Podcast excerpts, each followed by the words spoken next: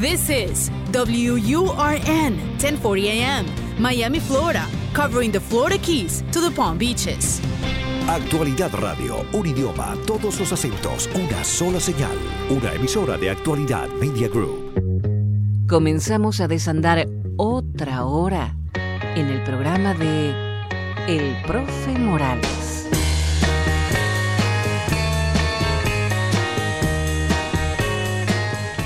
Continuamos en el programa del Profe Morales hasta las 6 de la mañana. Seguimos cuidándonos, ustedes en su casa, nosotros en la nuestra. Y desde Venezuela, Noel Alejandro Leal, como cada semana. Muy buenas noches, Noel, ¿cómo estás? Buenas noches, Jenny. Buenas noches, profe, y buenas noches a todos los que nos acompañan.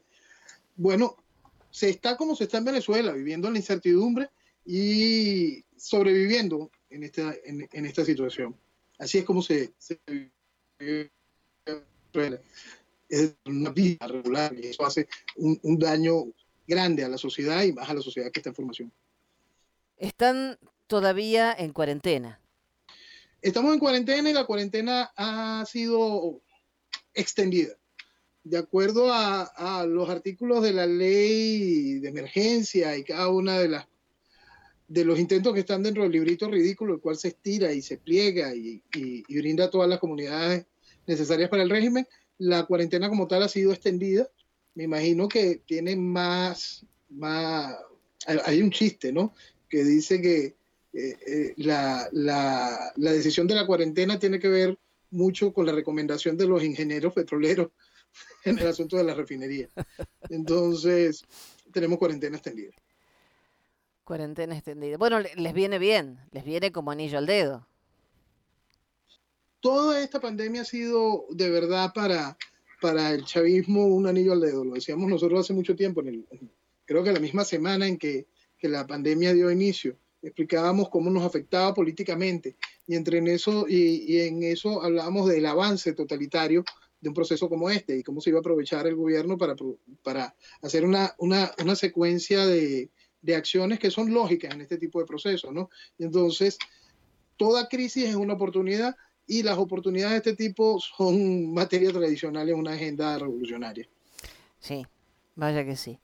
Eh, estaba viendo eh, un artículo que habla de la disputa con Guyana y el título es bastante duro. Guyana más rica, Venezuela en crisis.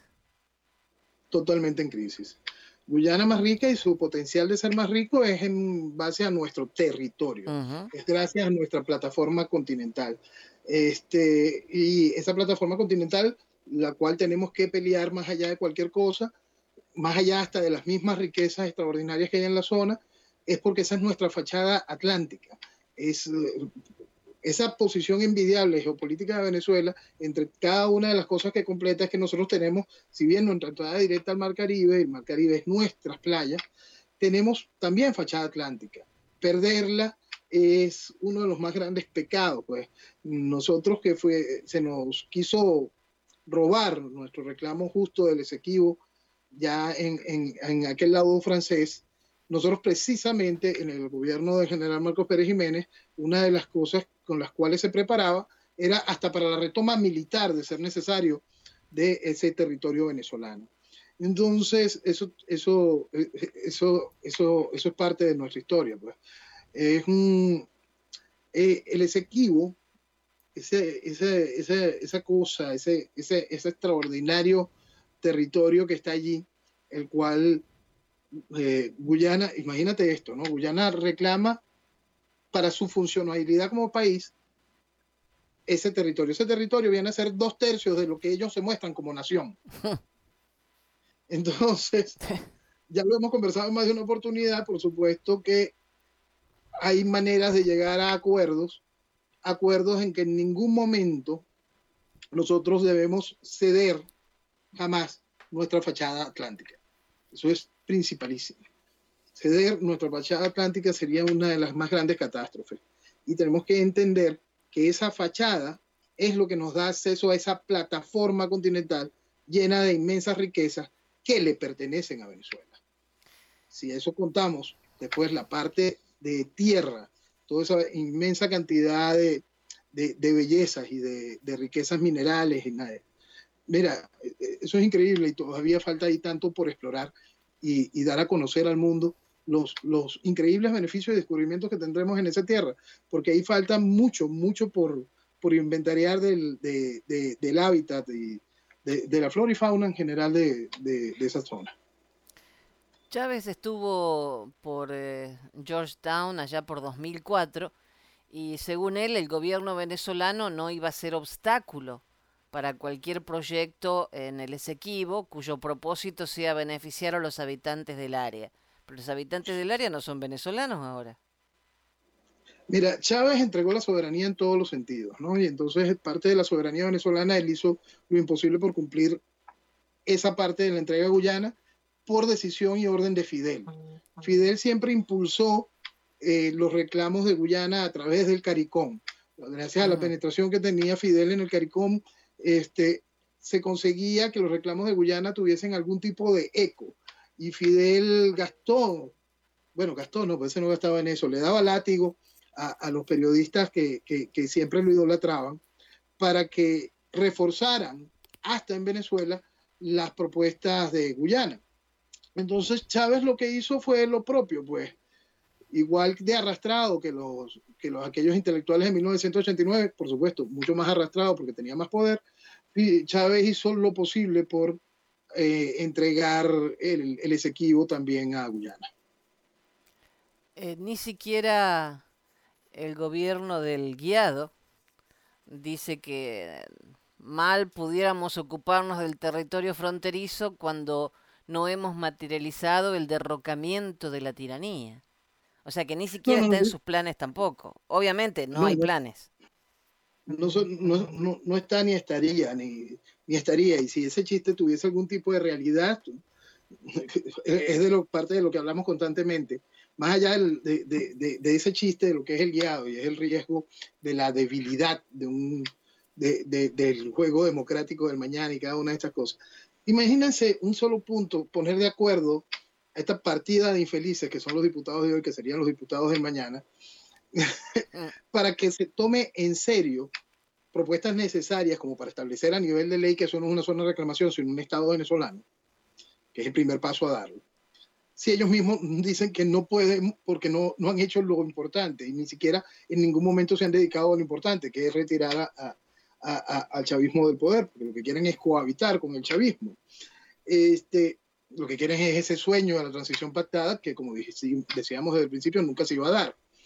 Este, es impresionante eso, ¿no? Por eso es que es tan importante recordar que cada una de las cosas que nos suceden en Venezuela toda esta realidad es por esta necesidad del venezolano de mentirse y creer que esta partida de infelices, estos diputados, eh, eh, esta cosa que nace de esa inmensa mentira que son las elecciones en Venezuela y en específico la elección del 2015 de, esta Asamblea Nacional, que es el colmo de la burla y el descaro, este, de ahí sale una cosa como el guiado para decir estupideces como esa.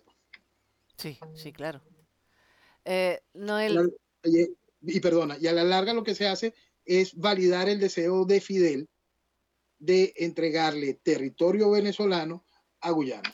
Quizás porque en aquel momento él no sentía que se iba a poder quedar con Guyana, ya lo había quedar con Venezuela. Ya había intentado militarmente varias veces quedarse con Venezuela, no pudo, y entonces dijo, bueno, vamos a empezar a venderla por... Esa fue la, la pregunta que te quería hacer. ¿Cuál era el interés de Fidel? Pero eso fue antes de Chávez, entonces. Sí, desde antes de Chávez. Después de que Fidel hizo este, sus intentones militares, por cierto, esta semana del 8 al 11 fueron los sucesos de la invasión a... Del 8 al 11, sí, fueron los sucesos de la invasión a, a Machurucuto, este, una de las más descaradas, ¿no? Este, después de esas intentonas militares de darse cuenta de que, de que no podía entrar, de que todavía en aquel momento existía una fuerza armada cuando el proceso, el proceso revolucionario venezolano le, hacía armas a, la Fuerza Armada, creyendo que podían derrotarla, este, antes de infiltrarla y, la, la, revolucionaria que este, Fidel decide eso. Mira, si no puedo con Venezuela entera, vamos a poder sacarle negocios al venderla por parte. Y empezó a hacer eso por el lado oriental de Venezuela y trabajar con muchísima fuerza por el lado occidental de Venezuela, por toda nuestra frontera andina y del estado Zulia, con las guerrillas colombianas. Toda la guerrilla, eh, toda esa guerrilla colombiana que hoy está calificada como narcoterrorista, se basa en un esquema y en un ideario socialista, en un ideario comunista. Y entonces, por eso no tiene espacio a quitarle el fondo ideológico a cada una de las razones de lo que estamos viviendo. estamos viviendo un proceso ideológico, un proceso revolucionario, un proceso socialista, un proceso comunista que, eh, siguiendo las intenciones de Castro, solo buscaba la destrucción de Venezuela. Ah, no creo que pensaban dominarla después de que la había perdido militarmente. Chávez llegó y fue como un bálsamo maravilloso. Todo el proceso de infiltración militar funcionó y habían logrado tener allá, adentro un producto que pervirtiese todo, todo el espacio militar en su, desde el poder y desde el poder terminar de pervertir a la población venezolana. Bueno, entonces, eh, aparte en, lo del Esequibo creo que hubo un pacto de Ginebra o algo así allá por el 66, pero tampoco se resolvió nada. No, no se va y, y no se puede resolver nada porque justamente en los momentos en que se ha llevado esto a instancias internacionales de acuerdos, este, Venezuela ha enfrentado gobiernos realmente débiles, gobiernos que han sido incapaces de asumir con voluntad la defensa real y establecer esa defensa ante los buenos oficiantes en cada una de estas cosas, ¿no? Es muy difícil para, para Venezuela esta situación, ¿no? Porque tenemos que recordar el mundo gira y ahorita serían unas oportunidades maravillosas si no estuviésemos bajo, bajo, bajo este régimen, ¿no? Para poder discutir eso en esos términos. Pero, ¿qué Venezuela? La, Venezuela de Chávez, la Venezuela que no es reconocida internacionalmente, la Venezuela que, que, que, está marcada como, como país patrocinante del terrorismo, ¿va a poder ganar algún tipo de discusión de ese tipo? No, claro. Eso no existe, por supuesto que no existe. Y más cuando esas discusiones están apadrinadas por poderes gigantescos. Porque, ¿qué es lo que sucede precisamente en los 60? En los 60, eh, Inglaterra, para poder reforzar la, la, la solicitud de Guyana, el reclamo de Guyana de ese territorio, le da independencia a Guyana y crean esta fantasía de la República Cooperativa Guyana. Fantasía en ese momento porque volvemos.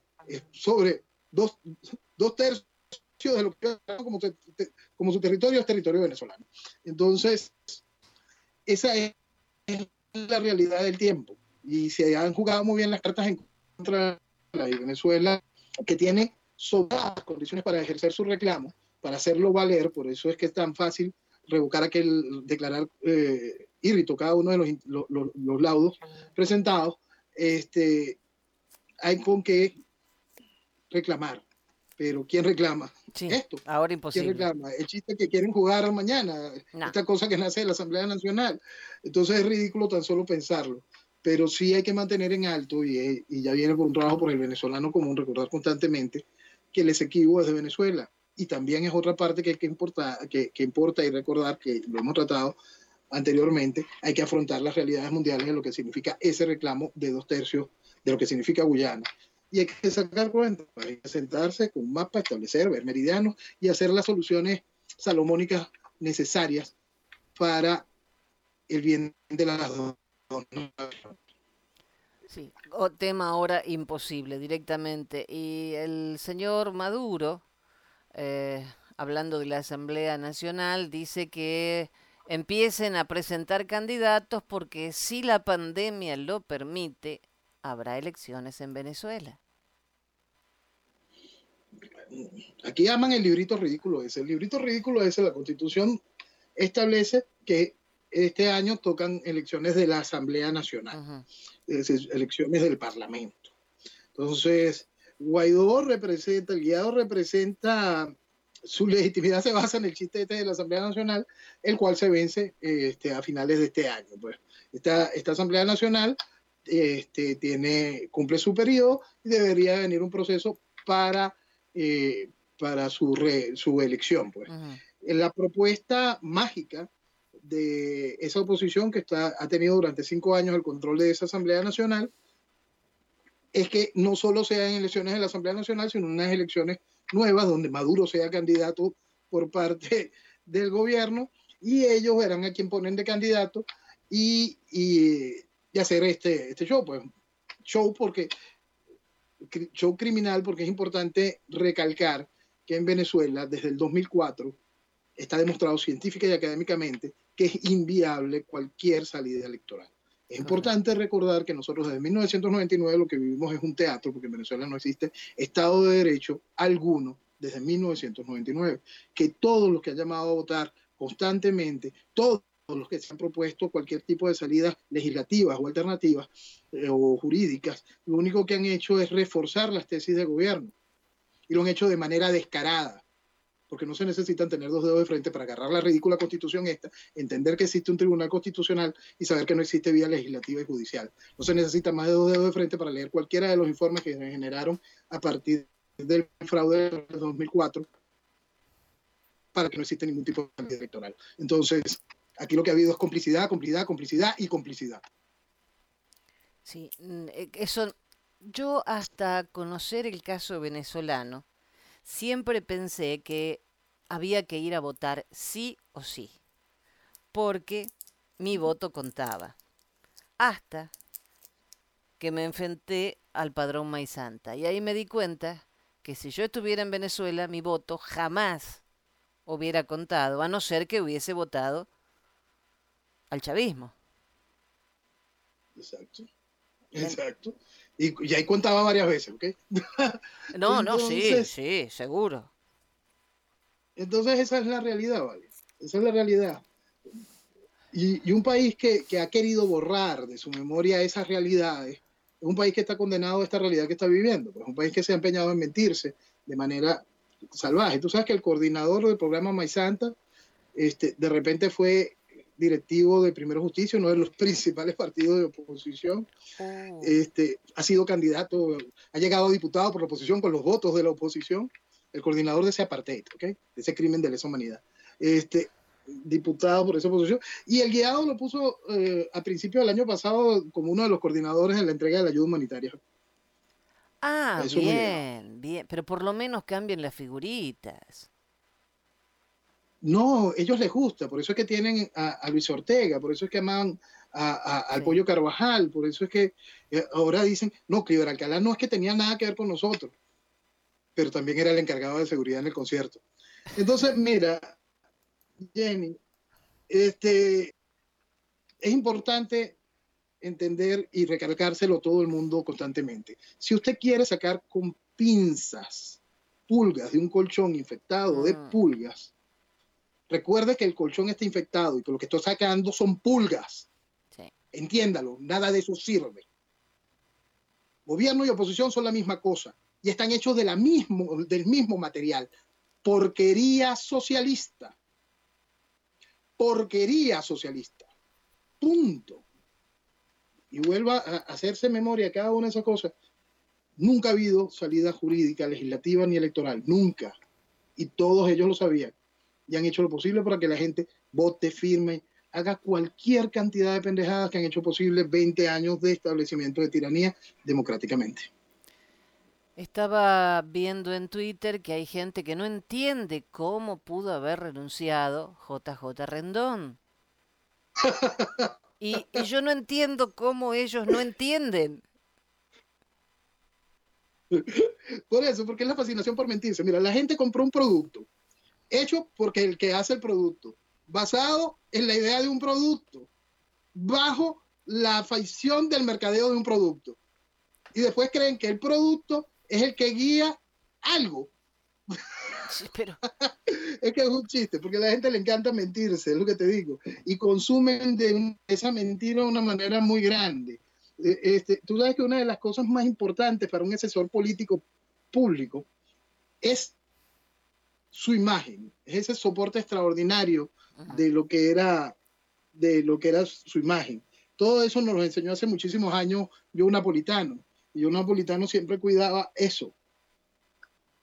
¿Cómo es tan importante que tú seas como asesor de, de campaña y cosas de estas, tan o más importante que el candidato, pero que nadie se entere. Entonces, eh, aquí no, aquí se compra el cuento. Es que de verdad, aquí no importa, mira, no importa el chiste, no importa la ridiculez, no importa la necedad, todas se prueban con la población y la población les encanta, la compra. Sí, esto realmente me, me hizo sentir incómoda, porque ¿cómo me voy a preocupar porque renuncie y echando culpas, por supuesto?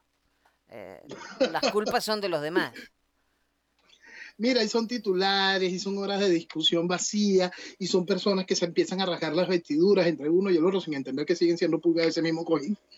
Que, hay un punto en que yo siempre le someto a la gente a la, pregunta. Si el gobierno es estúpido, como siempre señalan, son una partida de tarados, ignorantes y cada una de esas cosas, como en 20 años, con esa partida de genios, no se ha podido. Ah, ¿qué, cree, qué cree? ¿Que los genios son incapaces? No, señores esto es socialismo, esto es colaboracionismo. Y eso es lo que ha hecho el gobierno.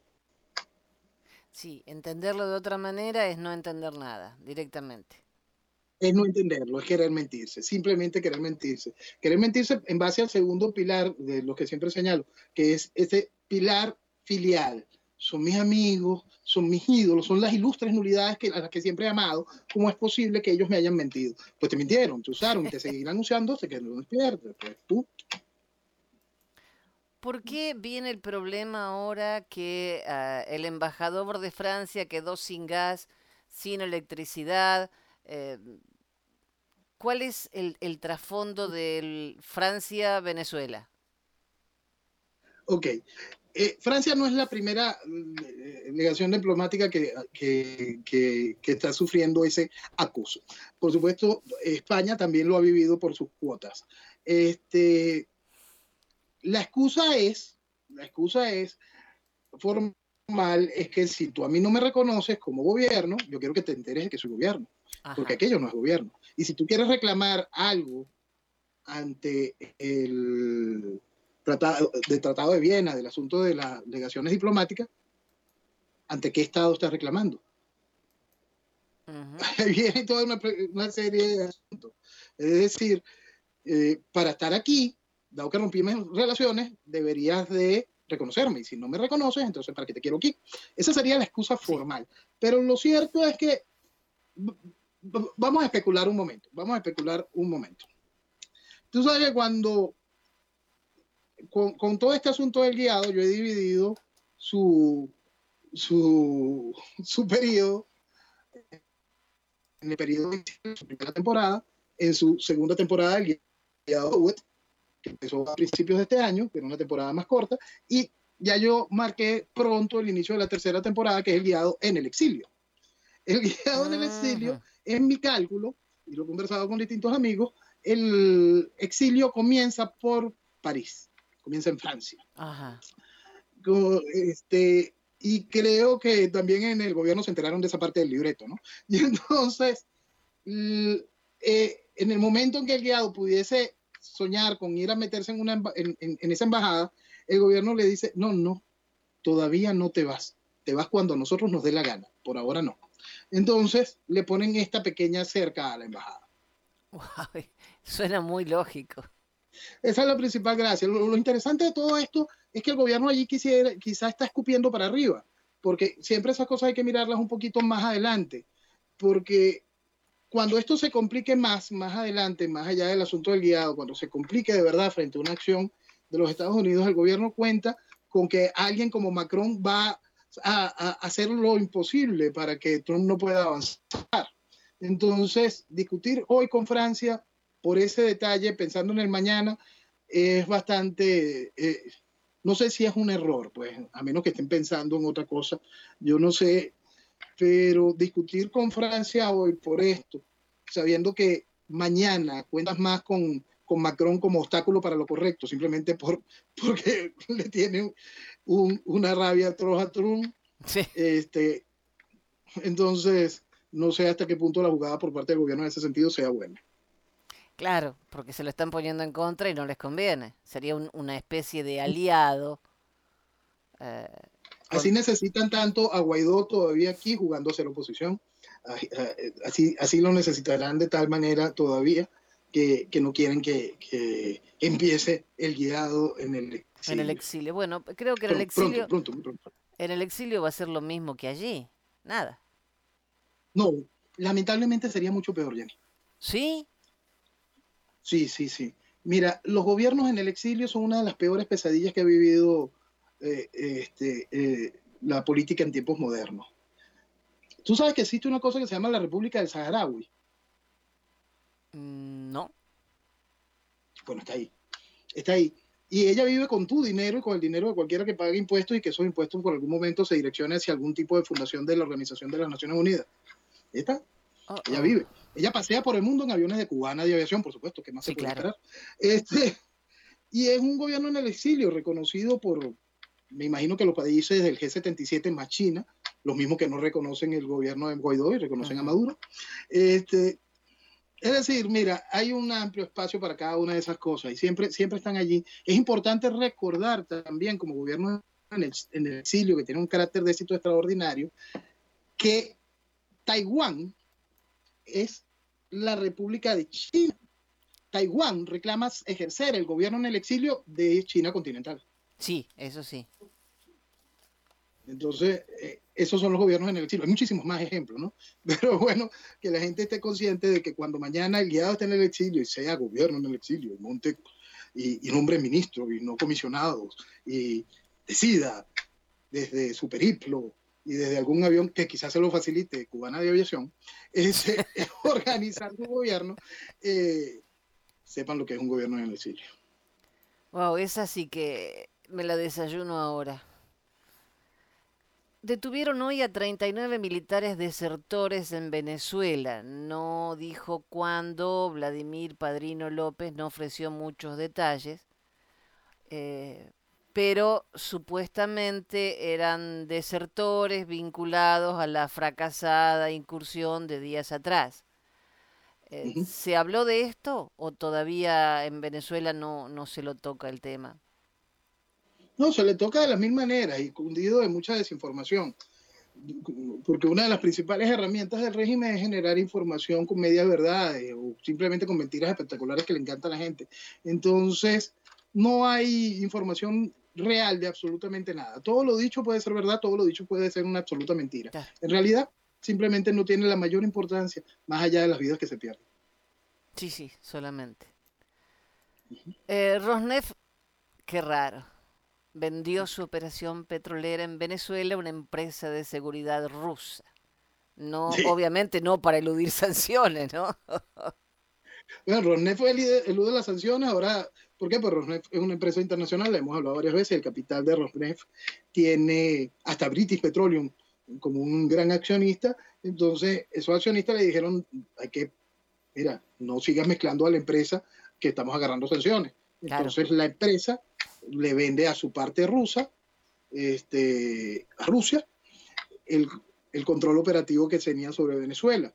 Rusia tiene el control político, el control operativo, el control todos los hilos, ¿no? Todos los Entonces, Bueno, pero son compartidos, ¿no? toma chino, tú un ratico. Erdogan, no tiene nada que hacer, toma, toma aquí los controles un momentico. Y así. Y eso es lo que está haciendo Venezuela hoy. Ahora le han puesto un nombre a la petrolera rusa, Rosarubesneft. ¿Qué sé yo? Me hubieran dejado Rosneft que era más fácil. Esto es un lío para poder pronunciarlo, por favor. Ah, Jenny, y, cada cosa es un lío distinto. Tú sabes que esta semana el, gobierno del guiado se enteró, la junta ad hoc que el guiado puso en PDVSA se enteró que Venezuela vendió el paquete accionario que quedaba dentro de la refinería sueca Ninas. Y ellos se enteraron ahorita, ¿no? Entonces nosotros teníamos el 35% de la operación de esa refinería, después se bajó el 15% precisamente por un asunto de sanciones y ese 15% de repente se vendió y está en manos de una fundación y, ellos se están enterando ahorita. Bueno. Qué buen servicio informativo que tienen. No, todo es una maravilla, tú no tienes idea. Pero eh, hasta yo sabía que la para otro lado, ¿qué les habrá quedado? La refinería sueca Ninas. Sí. Por eso ahí está el punto. cuántas personas miraron para otro lado y cuánto les habrá quedado. Ese sí que es un punto importante. Como siempre, nosotros insistíamos desde el inicio. Si esta estructura hizo posible que se robaran todas las elecciones anteriores, por supuesto que en donde lo pusieran, iban a robar. Más claro, imposible. Ah, no solo van a ser malos para una cosa. Y también hubo, para variar, una evacuación de una cárcel donde hubo un violento motín. Eh, esto cuando fue dejó 47 muertos y 67 heridos. Y entonces el gobierno venezolano acordó el desalojo de una cárcel del centro occidente del país. Pero trasladan el problema a otro lado. Se traslada el problema al otro lado y sin saber de verdad cuántos fueron los fallecidos de, de, esa situación, sin saber si de verdad hubo o no un intento de fuga o trifulca de ese tipo, si simplemente también formaba parte de otro teatro dentro para poder generar otro ruido dentro de los distintos ruidos que había en el ah. país en ese momento. Lo cierto es que las masacres carcelarias en Venezuela no son nuevas. Es importante recordar también que el hoy fiscal de, del chavismo, fiscal de la nación por parte del chavismo, que venía de ser defensor del pueblo, cuando fue gobernador del estado de Anzuategui, protagonizó su policía, cárceles que estaban en su estado, dos de las masacres carcelarias más fuertes. El defensor del pueblo. Poeta, luchador por los derechos humanos. Sí, sí, sí, seguro, eso seguro. Los derechos humanos siempre están ahí, ayudando eh, al, al, victimario, no a la víctima. Eh, pues son organizaciones que son especialistas en llorar por el ojo izquierdo. Es siempre, siempre. Ahora, si la, la cárcel tenía capacidad para 750 reclusos y había 2.500, me parece que es un poquito superpoblada, ¿no? Un poquito y más, porque eh, hay que ser sinceros también con respecto a eso. Las cárceles pudieron haber sido diseñadas para 700 y pico reclusos, pero las mismas debieron de haber en, algún momento recortado. ¿Por qué? Porque en algún algún administrador de la cárcel decidió que sus oficinas tenían que ser más grandes o simplemente una pared se cayó y no había fondos para recuperarla y entonces se, simplemente se cierra esa área y se va metiendo más y más gente en un área aún más reducida. Este, el hacinamiento tampoco es nuevo y es previo a Chávez. Entonces, sí, es parte de la realidad venezolana como también que Diosdado Cabello ordene perseguir a los científicos que dicen la verdad sobre el impacto del coronavirus, lo mismo que pasó en China, lo mismo que pasa en todos los países izquierdistas. Eh, que la revolución en forma Totalmente. Pero, eh, ¿cómo se anima este...? Bueno, ¿cómo se anima? Qué pregunta estúpida la mía. Eh, ¿Cómo lo va a decir así abiertamente? Perseguir a científicos que alertan sobre el impacto del coronavirus y que todavía el pico de la pandemia no llegó. Ha dicho cosas peores, que no se preocupen. no se sorprendan, que ha dicho cosas peores y vendrán más. Pero es, si uno se pone a pensar todas las eh, precauciones que tomamos, por ejemplo aquí, eh, si tenemos que ir de compras, barbijo, lentes, guantes, eh, llegar y dejar el calzado y ponerte otro para entrar a la casa. ¿Qué podemos pensar que pase en Venezuela donde es imposible conseguir barbijos o guantes? Mira, Jenny, todo lo que pasa en Venezuela, tú sabes que hay una cosa que hay que recordar mucho, ¿no? Porque en todo este caos, yo siempre he insistido que Venezuela sigue siendo, a pesar de todo este caos, pues siempre es razón de los hombres, que Venezuela tiene una, bendición del Señor extraordinaria, extraordinaria. Mira, el 11 de abril del 2002, la lluvia de balas a la que estaba siendo sometida esa población era increíble. Eso era balas y balas y balas y balas y balas por todos lados en el centro de Caracas. Hubo solo 19 víctimas, una cosa increíble. Hay un manto de protección hacia la vida de los venezolanos que se encuentran en ese tipo de situaciones impresionantes, ¿no? Y creo que ese manto nos está cubriendo de alguna manera. Este, el manto está permeando, ¿no? Porque lo que le sucede a los venezolanos hoy es terrible. más allá de eso. Y lo que le sucede a los venezolanos que tuvieron que salir del país a pie es terrible, más allá de eso. Por cierto, déjame hacer un inciso allí que viene hacia eso, hacia el venezolano y lo que el venezolano ha hecho en el exterior. Cuando empezó esta tragedia, todos hablábamos de, de, esa, de esa cantidad de venezolanos con altísimas capacidades que estaba llegando a todos lados del mundo y estaba siendo reconocido en cada una de las áreas de manera extraordinaria. Todos los países estaban deseosos de tener a lo mejor de Venezuela en cada una de las áreas, nuestros médicos, nuestros técnicos petroleros, ingenieros, arquitectos, todo, todo eso estaba siendo recibido con muy buen gusto. Pero también hablamos de la segunda oleada, de esos venezolanos que ya salían con hambre, que salían a pie, que salían con 100.000 dificultades y que salían mal acostumbrados, mal acostumbrados al concepto socialista, mal acostumbrados a un papá Estado que les dé, les dé, les dé. Y llegaron a naciones donde por distintas situaciones, y más hoy en la crisis que ha traído general eh, la pandemia del virus chino, este, sus situaciones se les han complicado más. Y están generando problemas en cada uno de esos países, generando problemas, exigiéndole a esos países atenciones extraordinarias, generando problemas en la que es la imagen del venezolano, del resto de los venezolanos que sí trabajan y ponen, ponen el, el en alto su, su, su, gentilicio, ponen en alto el nombre de Venezuela. Entonces, si ese cuento de que tenemos venezolanos buenos y venezolanos malos, los hay. Ojalá todos los países terminen de entender que no es que el venezolano no es, sino el venezolano, como cualquier país del mundo, tiene habitantes buenos y habitantes malos. Perdonen por lo malo, agradezcan por lo bueno, porque bueno ha sido y mucho también. Seguro que sí. Eh, yo lo que sé de, de los venezolanos que llegaron a Argentina, Argentina un país acostumbrado a vivir de papá Estado, que no pudo desacostumbrarse en los solo cuatro años que estuvo Mauricio Macri. Entonces, veían que llegaban los venezolanos hoy y mañana ya estaban trabajando.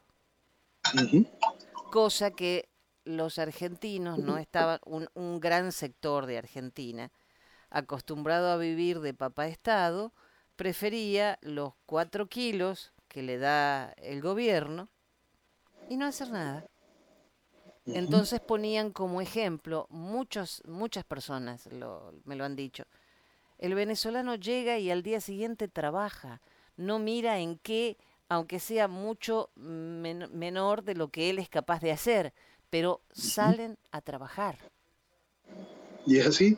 Mira, este es un país que, que, que, le encanta, al venezolano le gusta mucho hablar mal del venezolano, ¿no? Pero este es un país que tiene muchísimas penurias desde hace mucho tiempo. Penurias en este sentido, de gente que tenía que salir oscuro a la calle para poder llegar a algún lado, a que te cuide a tu hijo en algún momento, para poder seguir hacia otro lado, llegar hacia el trabajo. Este, y este país nunca ha sido reconocido por tener un transporte público que sirva para algo. Este, y cada una de esas cosas van generando la realidad del, venezolano. Pues aquí, aquí se forjó gente trabajadora y de mucha calidad, pero el socialismo ha ido generando un caos y volviendo al venezolano. Lo, bueno, el socialismo siempre envilece a las sociedades, las embrutece y las hace mendigas, ¿no? Este, y ahorita precisamente en España van a una velocidad, van con ese proceso de una manera impresionante. ¿no? Entonces es algo que, que, el socialismo hace a las sociedades. Y cuando las sociedades llegan a esta, a, esta encrucijada como la que tiene Venezuela, donde se ha tenido que huir de esta tierra, mucho venezolano hoy por el mundo no entendió esa parte del cuento, esa parte donde el sacrificio da recompensa, donde la responsabilidad te da la libertad. Exactamente.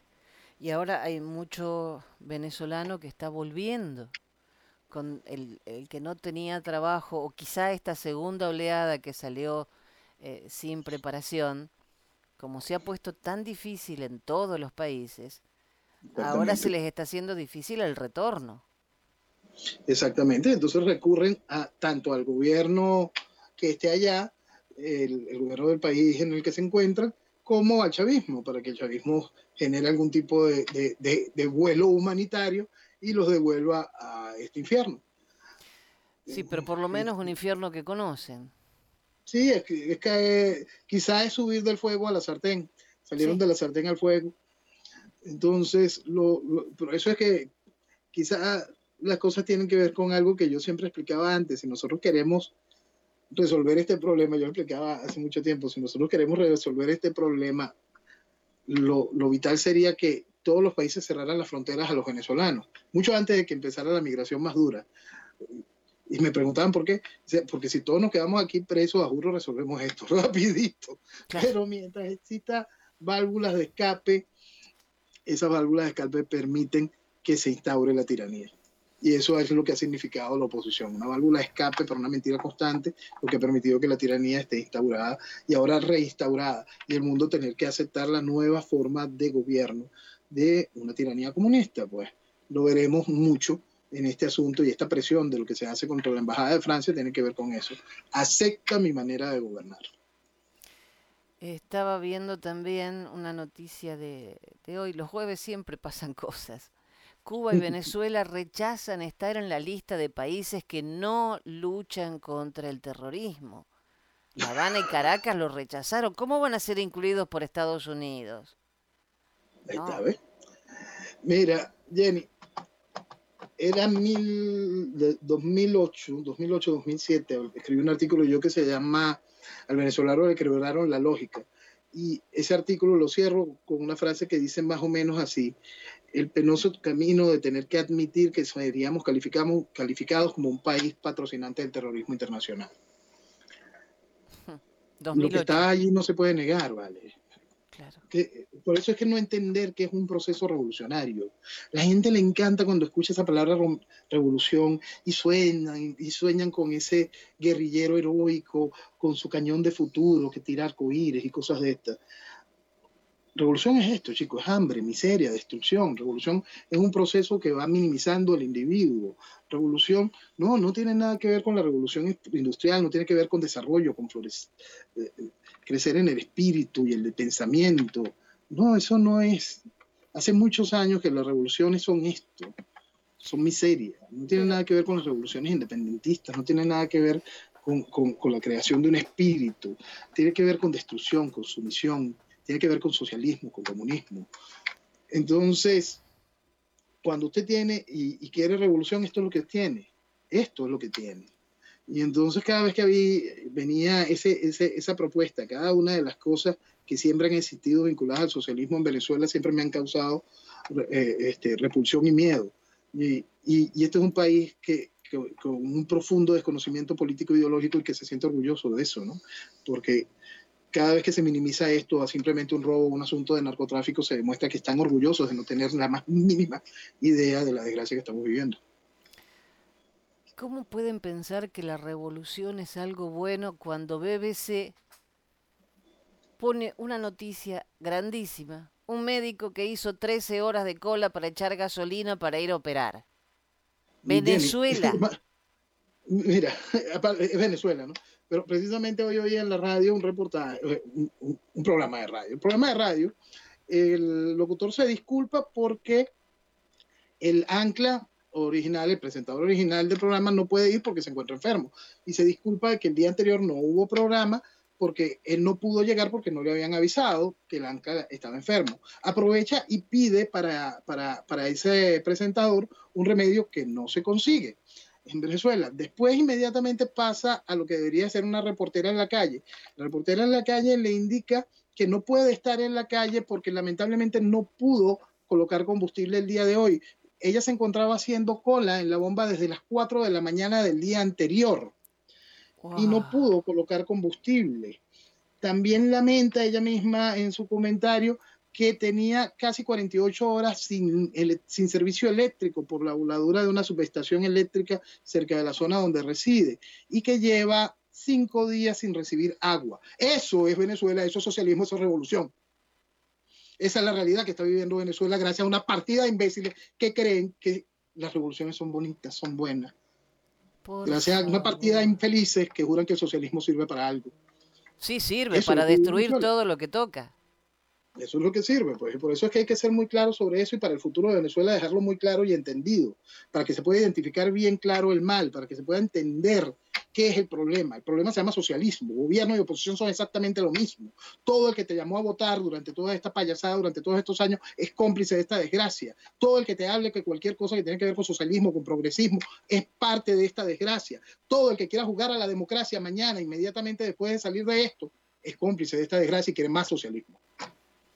Es que si el venezolano no entiende que hoy no existe la oposición y sigue creyendo en, en los que le están vendiendo pajaritos de colores, no hay manera.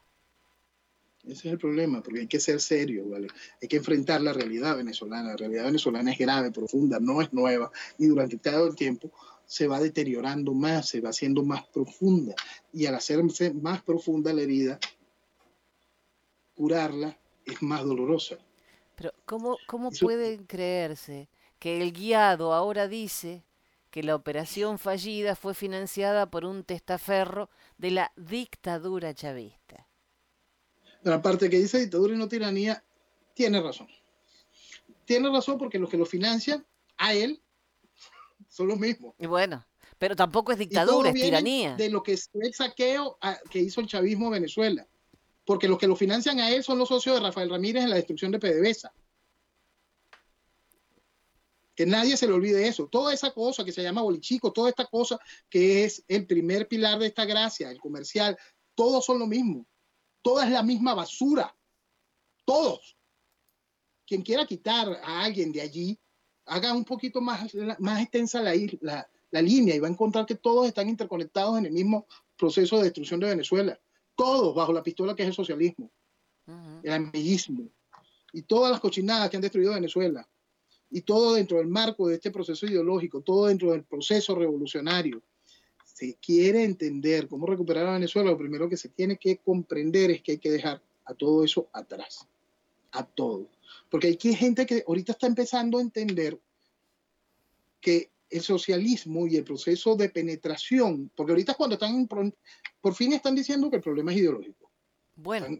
Impresionante, hay un grupo de gente que está empezando a tomar en serio que el problema es ideológico. Pero creen que el problema ideológico es solo en el gobierno, no lo asumen en la oposición. Después de que logran ese gran, gran descubrimiento, después que logran ese, ese gran descubrimiento y no logran entender que el problema también pertenece a la oposición, están algunos terminando de evolucionar que el asunto no es dictadura, es tiranía. Ah, oye, vale, qué gran avance estás teniendo, por fin. Después siguen todavía pensando, no logran entender que la revolución es una sola, no entienden la escala de esto y siguen creyendo que esto es un asunto, mira, máximo regional. Cuba, Nicaragua, hasta ahí. Ya, nada más. Sí, hasta ahí les da la cabeza. Wow. Después, de aquí a que entiendan proceso revolucionario neocomunista fundamentalista, ¿habrá país? Yo no puedo esperar por eso. Los venezolanos de bien no pueden esperar por eso. Cualquiera que ame su tierra tiene que entender una cosa fundamental. Nada de eso sirve para el mañana. Para la dirección del país, no sirve. No. Ah, sirve para lo que sirve todo el mundo para trabajar, para poner su aporte, para entender, disfrutar las maravillas que son Venezuela, que es Venezuela, siempre y cuando seamos responsables para con ella. Pero para dirigir el mañana de la nación, no. Háganse siempre, eh, yo, invito a la gente a que se viva haciendo ejercicios mentales. Esta semana lo puse a hacer un ejercicio de, imagínense al guiado comandando una coalición internacional para resolver el problema de Venezuela de una manera bélica, porque aquí hay gente que dice que el guiado tiene que llamar a, de acuerdo a la, a la ley, el guiado es el comandante en jefe de la Fuerza Armada. Correcto, claro. Por lo tanto, que si él solicita algún tipo de coalición, por supuesto que la planificación y el accionar es netamente militar, pero la decisión es del Ejecutivo. El Ejecutivo es el guiado, imagínense lo comandando algo. No, imposible. Paren el llanto y entiendan que eso no va a pasar, ¿no?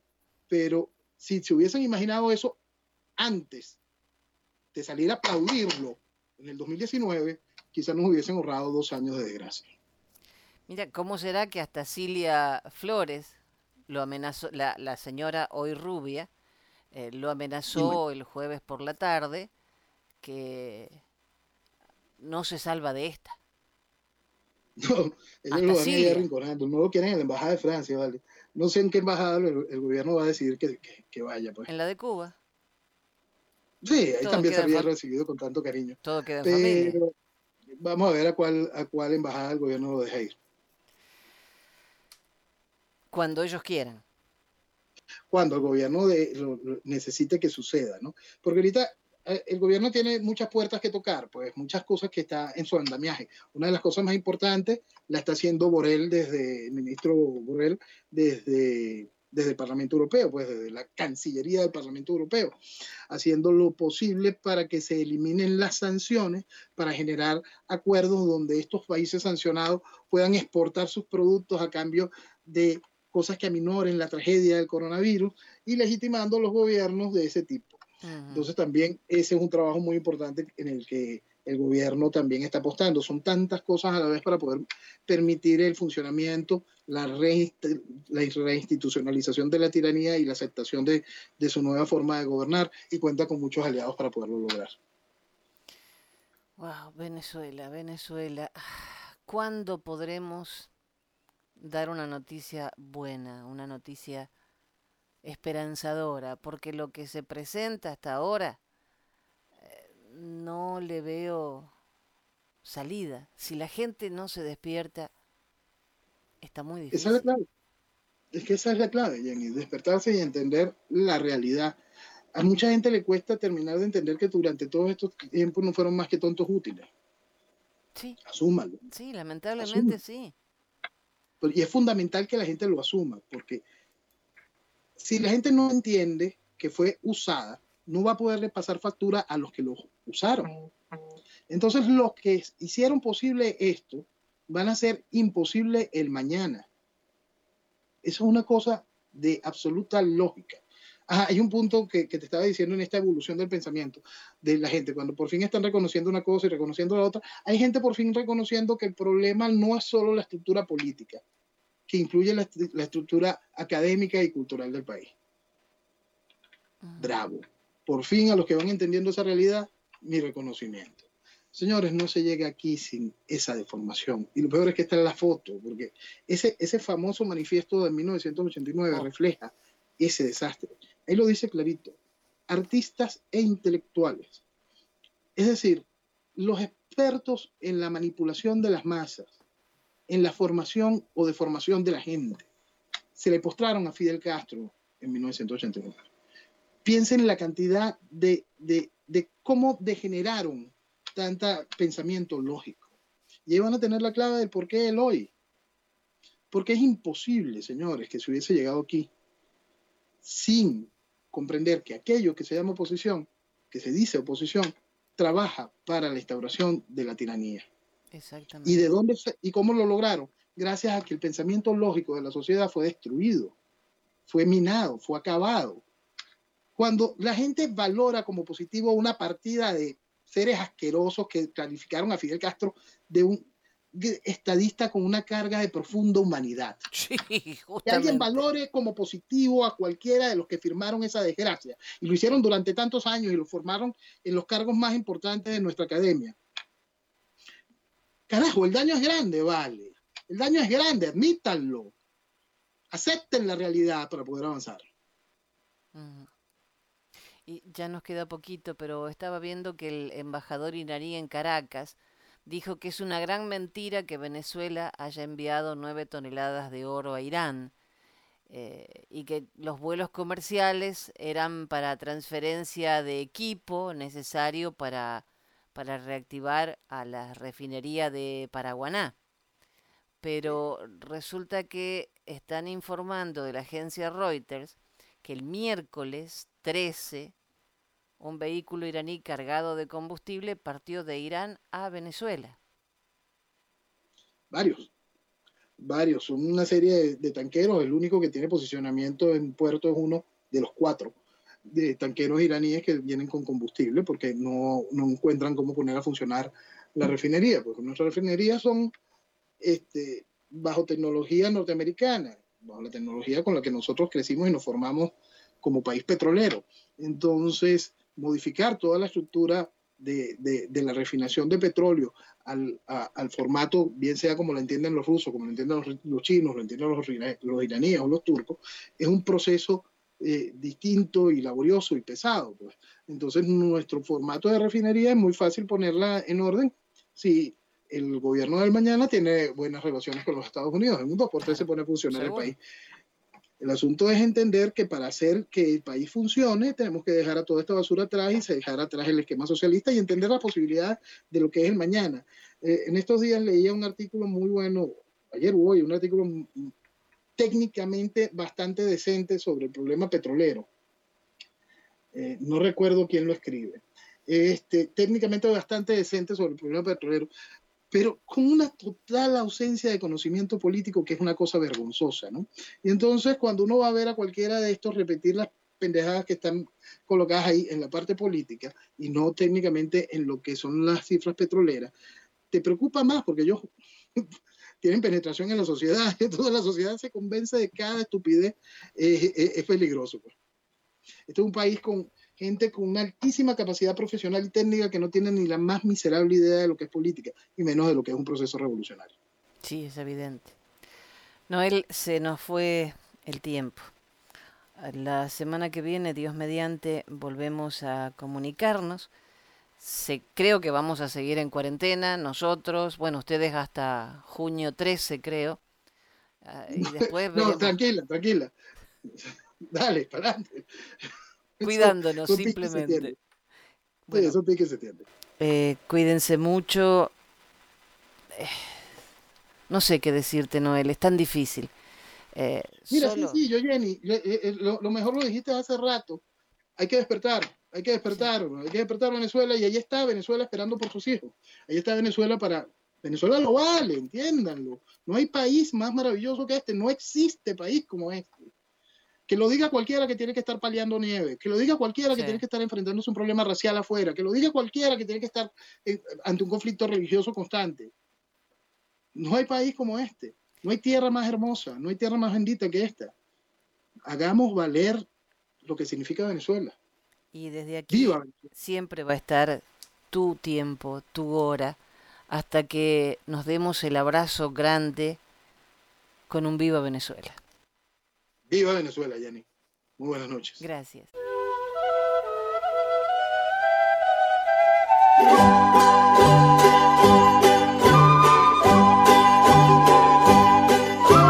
Por actualidad radio y hasta las 6 de la mañana, el programa de El Profe Morales.